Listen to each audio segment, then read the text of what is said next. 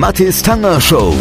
Schönes Wochenende in der Mathis Tanger Show und in dieser Sendung auch wieder mit dabei unsere Zahl der Woche und wir haben diesmal auch einen ganz fantastischen Hörbuchtipp und natürlich unser Wochenrückblick. Euch ein schönes Wochenende hier in der Mathis Tanger Show. Und hier ist Mathis Tanger. Und hier ist Teil 1 des Wochenrückblicks in der Mathis Tanger Show mit den wichtigsten Meldungen aus den vergangenen Tagen. Wirtschaftsminister Peter Altmaier hatte gerade seine Rede auf dem Digitalgipfel beendet und wollte zu seinem Platz zurückgehen, da geriet er ins Stolpern, strauchelte und fiel ungebremst von der Bühne auf den Hallenboden. Ja, Zuschauer in den ersten Reihen, die hielten sich verstreckt die Hände vor Gesicht und schnell eilten die ersten Helfer herbei. Altmaier war wohl zunächst bewusstlos und blutete aus einer Platzwunde. Er kam aber schnell wieder zu sich. Rettungssanitäter kümmerten sich um ihn. Helfer schirmten den Wirtschaftsminister mit schwarzen Laken ab. Wenig später wurde er dann ins Krankenhaus gebracht und die Diagnose Nasenbeinbruch, eine Platzwunde und Hautabschürfung. Ob er das Krankenhaus schnell verlassen kann, entscheidet sich in dieser Woche. Die Kabinettssitzung am Vormittag hat er auf jeden Fall verpasst. Und der Bund der Steuerzahler hat wie jedes Jahr die Geldverschwendung deutscher Behörden aus angeprangert und dabei besonders die gescheiterte Pkw-Maut scharf kritisiert. Das Mautdebakel sei nicht nur eine große politische Blamage, sondern vor allem bitter für die Steuerzahler. Bund, Länder und Kommunen seien erneut sorglos mit dem Geld der Bürger umgegangen. Das sagte der Präsident Rainer Holznagel bei der Vorstellung des neuen Schwarzbuchs in Berlin. Neben Vorbereitungskosten von rund 83 Millionen Euro stünden Schadensersatzforderungen der gekündigten Auftragnehmer von mehreren 100 Millionen Euro im Raum. Der Bundestag hat bereits einen Untersuchungsausschuss eingesetzt, der das Verhalten von Verkehrsminister Andreas Scheuer und seines Vorgängers Alexander Dobrindt prüfen soll. Die Restaurierung der Gorch-Fock-Wahlzettel mit Schreibfehlern oder die Pkw-Maut. Der Steuerzahlerbund hat die Verschwendung öffentlicher Gelder kritisiert. 100 Beispiele stehen jetzt im neuen Buch. Schwarzbuch heißt es und wurde diese Woche in Berlin vorgestellt. Und das war Teil 1 des Wochenrückblicks hier in der Mathis Tanger Show. Die Mathis Tanger Show. Und hier ist das Fußball-Update in der Mathe-Sanger Show. Wir sprechen mit Frank Lossem vom Kicker-Sport-Magazin. Hallo Frank. Hallo. Ja Frank, wir sprechen immer noch über den DFB-Pokal. Die größte Überraschung der zweiten Runde war sicherlich das Aus des ersten FC Köln dem ersten FC Saarbrücken. Hätten die Geisböcke nicht gewarnt sein müssen vor dem Tabellenführer der Regionalliga Südwest? Natürlich hätte man gewarnt sein müssen. Der Trainer hat auch gewarnt, hat den Viertligisten prompt zu einem Drittligisten gemacht, vom äh, Vermögen her, von der Substanz her, vom Potenzial her.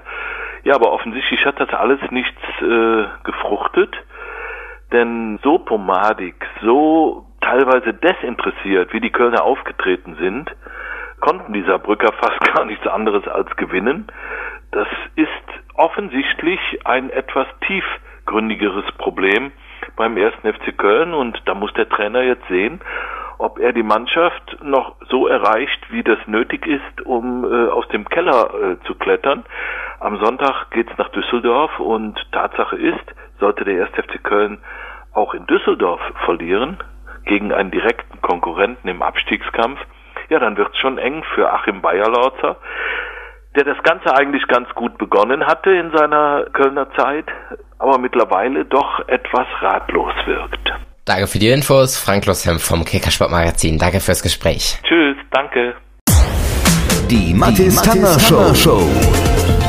Und hier ist die Zahl der Woche in der Mathis Tanger Show, diesmal mit der 50. Denn vor genau 50 Jahren, am 29. Oktober 1969, das war diese Woche, hat ein Informatiker der University of California in Los Angeles die erste Nachricht über das Internet verschickt. Damals hieß es nicht Internet, sondern ARPANET und bei mehr als 500 Kilometer entfernten Stanford Research Institute kamen allerdings nur zwei Buchstaben an, dann stürzte das ganze System ab. Also vor 50 Jahren wurde die erste Nachricht über das Internet verschickt, allerdings nur mit zwei Buchstaben. Und das war sie, die Zahl der Woche hier in der Mathis Tanger Show. Die Mathis Tanger Show. Ein schönes Wochenende euch. Weiter geht's mit der Mathis Tanger Show. Gleich geht's weiter mit unserem Hörbuch Tipp der Woche. Außerdem natürlich unser Wochenrückblick. Dranbleiben und euch ein schönes Wochenende. Und hier ist Mathis Tanger. Und hier ist Teil 2 des Wochenrückblicks in der Mathis Tanger Show. Die Feuerwehr in Kalifornien meldet Elle Folge. So konnte das größte Buschfeuer in dem US-Westküstenstaat zu fast zwei Dritteln eingedämmt werden. Das sogenannte Kincade-Feuer nördlich von San Francisco im Bezirk Sonoma County hatte sich in den vergangenen Tagen auf einer Fläche von mehr als 310 Quadratkilometern ausgebreitet. Entsprechend groß sind auch die Schäden. Seit voriger Woche seien 143 Wohnhäuser zerstört worden, das gaben die Behörden bekannt. Trotz der Eindämmung des Feuers dürfen auch jetzt knapp 5800 Menschen noch nicht in ihre Häuser zurückkehren. Zeitweise hatten 180.000 Anwohner die bedrohten Gebiete verlassen müssen. Todesopfer gab es aber nicht. Und wegen Rissen an einem Bauteil des Modells Boeing 737NG können aus Sicherheitsgründen derzeit bis zu 50 Maschinen nicht abheben. Während Unternehmenssprecher der Nachrichtenagentur AFP mitteilte, seien weltweit 1000 Flugzeuge untersucht worden. Prüfungsergebnisse hätten dazu geführt, dass weniger als 5% der Maschinen nicht abheben könnten. Betroffen ist ein Bauteil zur Verbindung von Flügel und Flugzeugrumpf. Im Luftfahrtjargon nennt man es Pickle Fork, weil es an einen Gurkengabel erinnert. Boeing hatte der US-Flugaufsicht FAA das Problem gemeldet, nachdem es bei einer Maschine in China aufgetaucht war.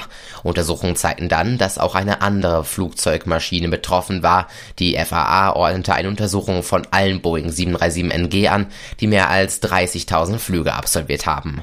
Und das war der Wochenrückblick hier in der Mattes Tanger Show. Hier ist wieder das Chart Update. Ich präsentiere euch jede Woche die internationalen Hitlisten. Wir starten mit Amerika hier auf der 3, wieder in den Top 3. Louis Capaldi, Someone You Love.